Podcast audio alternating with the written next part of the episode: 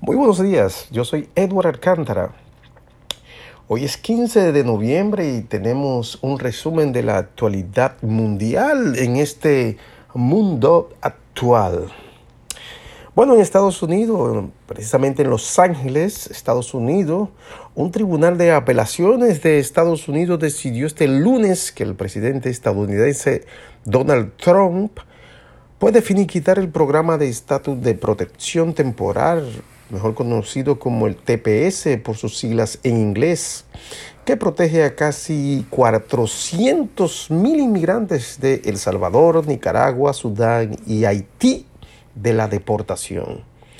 En una decisión que estuvo 2-1, la Corte de Apelación del Noveno Circuito anuló una orden judicial preliminar emitida por el juez del Distrito de Estados Unidos, Edward Chen, en, en el 2018 que impedía que la administración pusiera fin al TPS para inmigrantes de esos países. El fallo judicial de la Corte de Apelaciones del Noveno Circuito de Estados Unidos al que tuvo acceso una fuente de nuestro mundo actual pone en riesgo de deportación a unos 300 mil salvadoreños, 5 mil nicaragüenses, mil sudaneses y 58 mil haitianos que hasta ahora estaban amparados por esa protección migratoria con la que Estados Unidos concede permisos de forma extraordinaria a ciudadanos de países afectados por conflictos bélicos y desastres naturales. Sin lugar a dudas, eh, esto es un traspiés en las aspiraciones de los inmigrantes que, que protegidos bajo esa, esa, ley del TPS eh, que, que fue durante el gobierno del presidente Barack Obama que da una ayuda a estos a estas personas inmigrantes de países que tienen conflicto el presidente Donald Trump desde el inicio de su presidencia ha querido disolver todo cuanto hizo el presidente Barack Obama. Es una pena que el presidente se haya ensañado con, con los inmigrantes. paradójicamente muchos inmigrantes le dieron su voto al presidente Donald Trump. Eh, no sé qué pasa.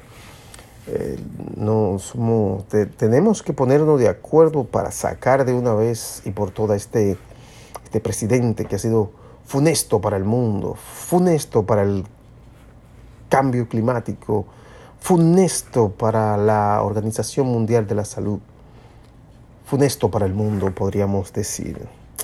Este fallo judicial de la Corte de Apelación del Noveno Circuito de Estados Unidos es un, derechazo a, la, a las ambiciones de los inmigrantes de querer echar hacia adelante en este país. Bueno, esa designación del TPS es, eh, es un beneficio temporal y sus beneficiarios son sometidos a verificaciones de antecedentes para garantizar que no representan un riesgo para la seguridad de Estados Unidos. El Salvador fue incluido en este programa en el 2001, Nicaragua en el 1999, Sudán en 1997 y Haití en el año 2010. Tenemos más noticias de Estados Unidos.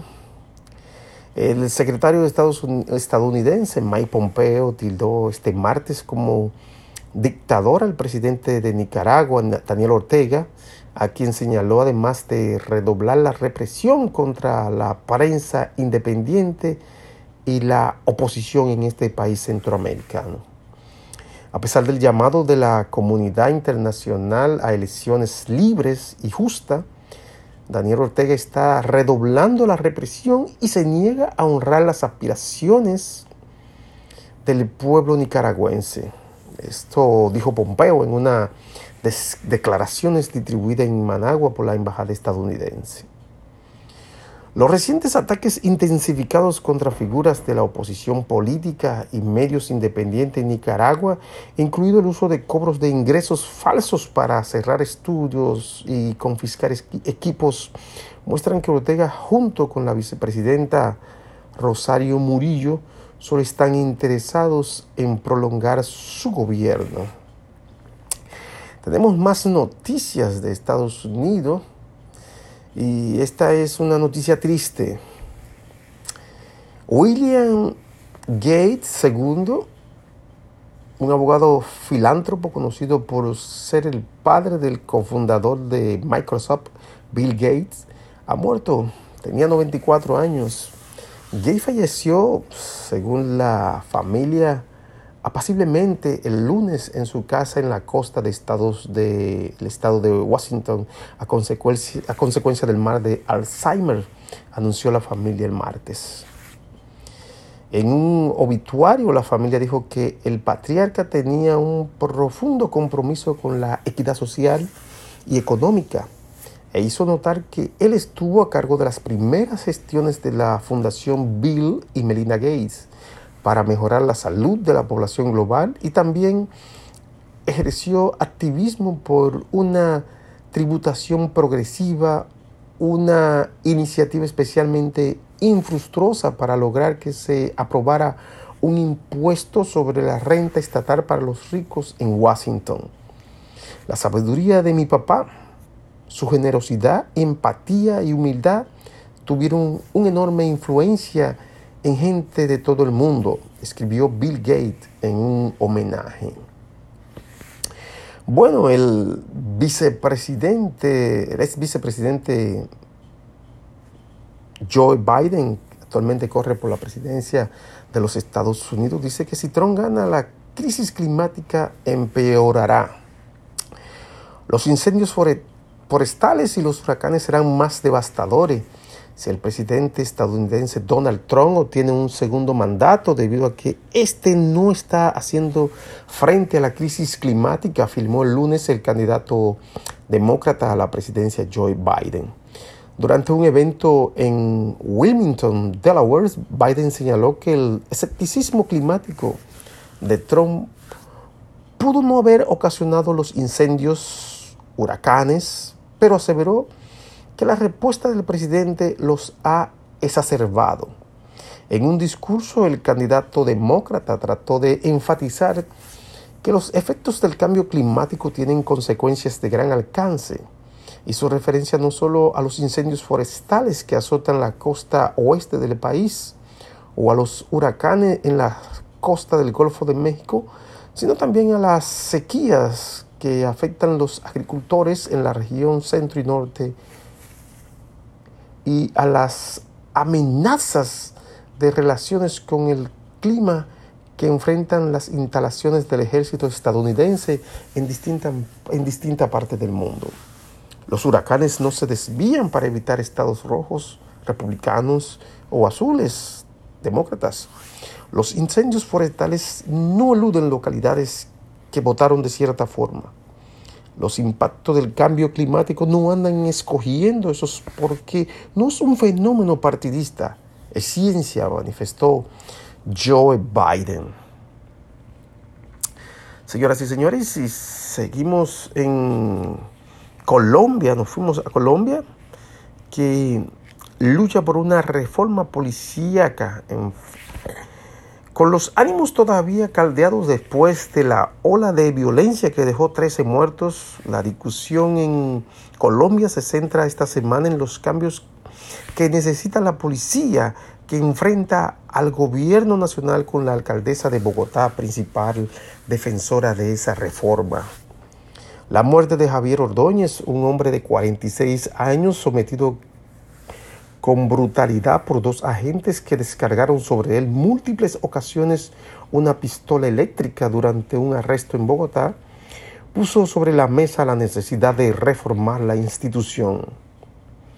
Proponemos un límite de descarga eléctrica con el objetivo de proceder a esposar al ciudadano objetos del procedimiento policial y se prohíbe expresamente las múltiples descargas porque son un acto de tortura, dijo este lunes el representante a la Cámara